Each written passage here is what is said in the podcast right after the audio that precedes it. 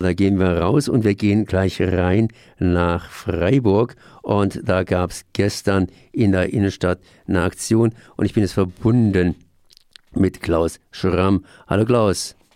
Hallo. Job, ähm, ihr habt in der Innenstadt getanzt und hattet jede Menge Prominenz dabei. Es geht um den Hiroshima-Tag oder andersrum ausgedrückt über die Atomwaffen. Und äh, da war alles Mögliche los. Was habt ihr denn gestern abgezogen? Also um mal den ernsten Teil vorwegzunehmen, es geht darum, gestern war Hiroshima-Jahrestag. Wir haben leider anhand der Reaktionen äh, der Passantinnen und Passanten feststellen müssen, dass viele Menschen heute gerade Jüngere gar nicht mehr wissen, gar nichts mehr mit Hiroshima in Verbindung bringen können. Von daher ist es ganz wichtig, dass das Friedensforum Freiburg und die Anti-Atom-Gruppe Freiburg äh, jedes Jahr zum Hiroshima-Jahrestag da Infostände anbieten und auch eine Aktion machen, Theateraktion, Straßentheater. Und äh, das habt ihr gestern gemacht. Hier hat sich angekündigt, US-Präsident Donald Trump, der russische Präsident Wladimir Putin, Frankreichs Präsident Emmanuel Macron und die Bundeskanzlerin Angela Merkel. Was haben denn die auf diesem kleinen G4-Treffen in Freiburg ab, ja, abgehandelt? Was haben sie gemacht? Haben sie sich umarmt und Küsschen gegeben? Das ist sowieso Usus, das haben die selbstverständlich gemacht und es war auch so, dass die jetzt aus ihrer Sicht der Dinge 74 Jahre Frieden durch Atombomben gefeiert haben und da auch auf der Straße getanzt haben. Die haben gar nicht bemerkt, dass der Tod vor ihnen hergezogen ist und äh, eine Atombombe über ihnen geschwebt hat. Jetzt ist es ja so, dass tatsächlich, wenn ich mal so sagen darf, die Atombomben den Frieden geschaffen haben. Es gab hier lange, lange Zeit keinen Krieg mehr, vor allen Dingen keinen Krieg oh. mit Atombomben, aber inzwischen werden die Atombömpchen gebaut oder andersrum ausgedrückt, äh, diese Taschenformat, naja, ein bisschen größer sind sie schon, äh, werden jetzt hier geplant und wir sind im Zeitalter des, der Wiederaufrüstung. Was hat also gestern tatsächlich hier stattgefunden? Ich meine, wir können darüber fotzeln, wir können darüber lachen, beziehungsweise wir müssen das ja irgendwie auch unter die Leute aktuell bringen, aber es ist tatsächlich atomar einiges im Gange.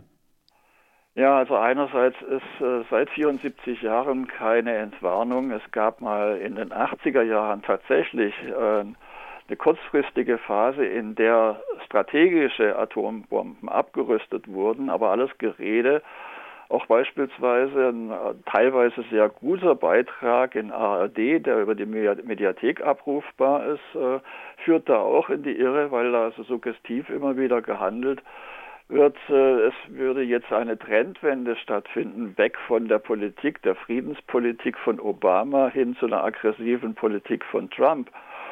Und da muss man halt leider daran erinnern, dass Obama schon im Jahr 2010 da war er gerade ein Jahr im Amt, hat schon einen Friedensnobelpreis kassiert. Da hat er 84 Milliarden US-Dollar zur Verfügung gestellt für die Modernisierung der Atomwaffen in den USA.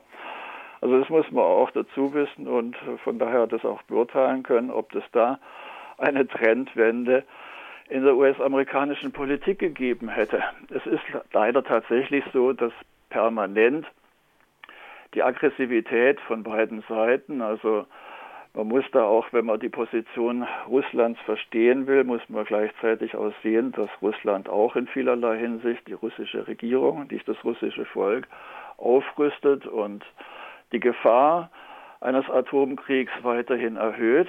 Es ist so, dass äh, der frühere russische Präsident Gorbatschow, ich habe vorhin das in den 80er Jahren erwähnt, da ist er positiv zu ihm das positiv in Rechnung zu stellen, dass er damals mit Reagan zusammen mal teilweise abgerüstet hatte.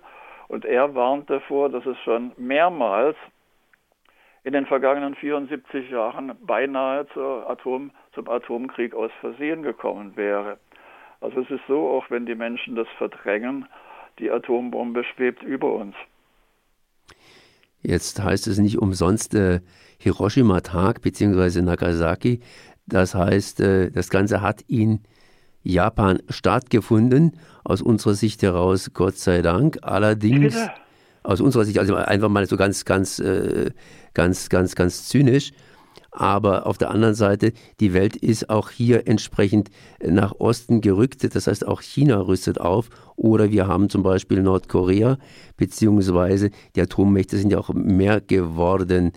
Ähm, das war gestern wohl kein Thema, sondern ihr habt euch darauf konzentriert, was das war jetzt natürlich bei der Theateraktion, da muss man sich auf einen Aspekt fokussieren. Da war das kein Thema, aber wir haben wie jedes Jahr mehrere Infostände. Es waren ja mehrere Gruppen beteiligt. Ich habe jetzt vorhin nur das Friedensforum Freiburg Anti-Atom-Gruppe erwähnt, aber es war auch die ICANN Hochschulgruppe dabei. Es war auch Fukushima nie vergessen dabei. Es war IPPNW dabei. Die haben auch äh, die gesamte Aktion und den Hiroshima-Jahrestag auf dem Rathausplatz mitgetragen. Und um nochmal auf den Punkt Aktualität zurückzukommen, es ist ja leider so, dass Trump im Januar den INF-Vertrag gekündigt hat. Das wissen leider auch viele gar nicht. Das ist in Mainstream-Medien kaum erwähnt worden. Da geht es um die Mittelstreckenraketen, die damals äh, unter Schmidt, unter Helmut Schmidt, äh, äh, unter Helmut Schmidts Zustimmung auch in Deutschland stationiert wurden. Viele wissen auch gar nicht, dass bis heute Atomwaffen in Deutschland stationiert sind, in Büchel in der Eifel. Auf dem Fliegerhorst dort liegen nach wie vor US-amerikanische Atombomben einsatzbereit. Und ein zweiter Aspekt neben der Kündigung vom INF-Vertrag ja, man muss natürlich auch noch dazu sagen, äh, Putin hat, die russische Regierung, hat den ILF-Vertrag ihrerseits dann sofort auch gekündigt, nachdem das Trump gemacht hat. Ähm, der ICANN-Städteappell, das ist noch sehr wichtig, 2017 ist vor der UNO ein neuer Vertrag mit der Zustimmung von 122 von 103, insgesamt 193 Staaten weltweit geschlossen worden. Der TPNW-Vertrag, da geht es darum, um die weltweite Abschaffung aller Atomwaffen, also einen Schritt weiter. Und immerhin 122 Regierungen haben diesen Vertrag inzwischen unterschrieben. Dreimal dürfen unsere Zuhörerinnen und Zuhörer gerne raten, ob Deutschland unter diesen 122 ist. Ist sie nicht. Und deswegen hat die Organisation die internationale Kampagne ICANN Anfang dieses Jahres einen Appell an sämtliche Kommunen und Städte in Deutschland gerichtet, Druck auf die Bundesregierung auszuüben. Dieser Appell ist relativ kurz, drei, vier Sätze, fasst das Wesentliche zusammen und fordert die Bundesregierung auf, diesen Vertrag zu unterzeichnen. Und Informationen zu diesen zwei Themen und weiteren haben wir da auf den Infoständen gestern auf dem Rathausplatz in Freiburg auch präsent gehabt. Das heißt, es war einiges los. Du hast eins gesagt, dass vielen auch jüngeren Leuten, gerade zu jüngeren Leuten, dieser Tag, der heutige Tag, nicht so geläufig, sprich bekannt ist. Hat sich das gezeigt? War Interesse dran an euren Ständen oder war das eher mau und flau?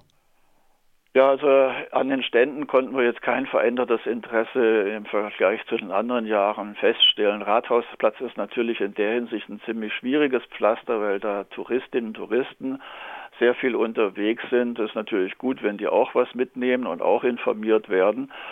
Aber äh, so die einheimische Bevölkerung, die ist da auf dem Rathausplatz eher ein bisschen unterrepräsentiert. Und deswegen war es auch unsere Idee, in diesem Jahr die Theateraktion des Straßentheaters nicht allein auf dem Rathausplatz zu machen, sondern durch die Innenstadt zu ziehen. Und dabei haben wir dann auch festgestellt, gerade auch dadurch, wie wir diese Aktion gestaltet haben, mit diesem makaberen Aspekt, dass das sehr viel Aufmerksamkeit auf sich gezogen hat. Und dann auch äh, sind weiß gekleidete äh, bei uns mitgezogen, die dann Infos an die Leute verteilt haben und die haben auch festgestellt, dass die Infos mit viel Interesse dann auch genommen wurden.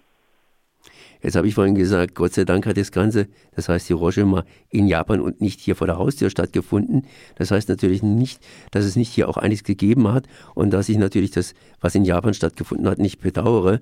Aber hier in Freiburg ähm, ist es ja auch so, dass wir auch um die Ecke Atombomben gelagert hatten, beziehungsweise dass jahrelang hier sich die Atommächte in Deutschland verteidigen wollen. Das Wort spreche ich ganz langsam aus. Das heißt, wir waren praktisch hier im Zentrum und wenn es losgegangen wäre, wäre es losgegangen. Äh, ist es auch irgendwo ein Thema gewesen? Ja, sicher. Also wir haben zu allen Aspekten Infomaterial da gehabt. Jetzt noch gerade im Hinblick auf äh, die Wirkung von Atomwaffen, die beschränkt sich ja nicht allein darauf, auf Japan, wo mal zwei Atomwaffen, man muss immer dazu sagen, zwei Nagasaki-Geräte immer ein bisschen in den Hintergrund. 6.8.45 war Hiroshima, 9.8. 9. August 45 war Nagasaki. Und ähm, da muss man eben auch dazu sagen, es gab in all den Jahren, bis dann Atombombentests verboten wurden, gab es einen Fallout. Der Begriff ist auch vielen heute leider nicht mehr bekannt. Und dieser Fallout, da haben sich die Wissenschaftler auch etliche Jahre drüber gestritten. Heute ist es in der Wissenschaft einheitlich anerkannt, dass dieser Fallout tausende Tote verursacht hat. Also nicht nur jetzt auf dem Mororoa und Atoll und Umgebung, sondern auch in Deutschland, in Frankreich, in Großbritannien. Dieser Fallout ist überall durch die Stratosphäre auf dem gesamten Planeten verteilt worden. Die Krebsrate ist erhöht worden. Man kann da alte Beiträge noch beispielsweise naja, ich sage jetzt nicht äh, den äh, Anbieter, der gehört zum Google-Konzern. Man kann da Video, äh, äh, alte Videos noch anschauen, beispielsweise aus den 60er Jahren. Und da werden dann äh, Wissenschaftlerinnen oder Wissenschaftler interviewt, die sagen, äh, die Radioaktivität, die durch diesen Fallout runterkommt, das liegt ja im Bereich der natürlichen radioaktiven Strahlung. Tatsächlich ist es so, dass äh, radioaktive Strahlung hinzukommt. Und wenn Partikel eingeatmet werden, ist das nochmal was ganz anderes, als wenn Radon im Keller von einem Gebäude ist. Da erhöht sich tatsächlich die Krebsrate und das ist inzwischen nachgewiesen und von der Wissenschaft auch anerkannt. Man könnte das an diesem Punkt beschließen. Das wird garantiert nicht beschlossen werden. Ich habe es ja vorhin angedeutet. Augenblicklich wird geplant, diese kleineren Atombomben einzuführen, die dann auch als taktische Atombomben äh, eingesetzt werden können. Und äh, ja, Fazit aus der ganzen Aktion jetzt gestern. Fazit ist für uns, dass wir unser Möglichstes getan haben, um die Informationen in die Öffentlichkeit zu bringen und auch um einfach wach zu rütteln, damit es nicht weiter verdrängt wird. Denn es äh, ist keine Möglichkeit darauf zu setzen, dass bei Merkel, Macron, äh, Putin oder bei Trump irgendein Bewusstseinswandel einsetzt das ist so selten, wie dass ein äh, Saulus zu einem Paulus sich verwandelt. Das ist ja diese nette biblische Geschichte. Das kommt vielleicht alle 2000 Jahre mal vor, aber darauf zu hoffen, ist jetzt nicht sehr wirkungsvoll, sondern äh, nur dadurch, dass wir versuchen, durch solche Aktionen und durch alles, was uns zur Verfügung steht, ins Bewusstsein der Menschen zu dringen, haben wir die Chance, dass die Menschen sich auf die Hinterbeine stellen, dass sie aufstehen und sagen, wir wollen das nicht, wir wollen durchsetzen, dass die Atombomben abgeschafft werden. Das war Klaus Schramm, Friedensaktivist aus dem Großraum Freiburg. Ich danke mal für dieses Gespräch. Dankeschön.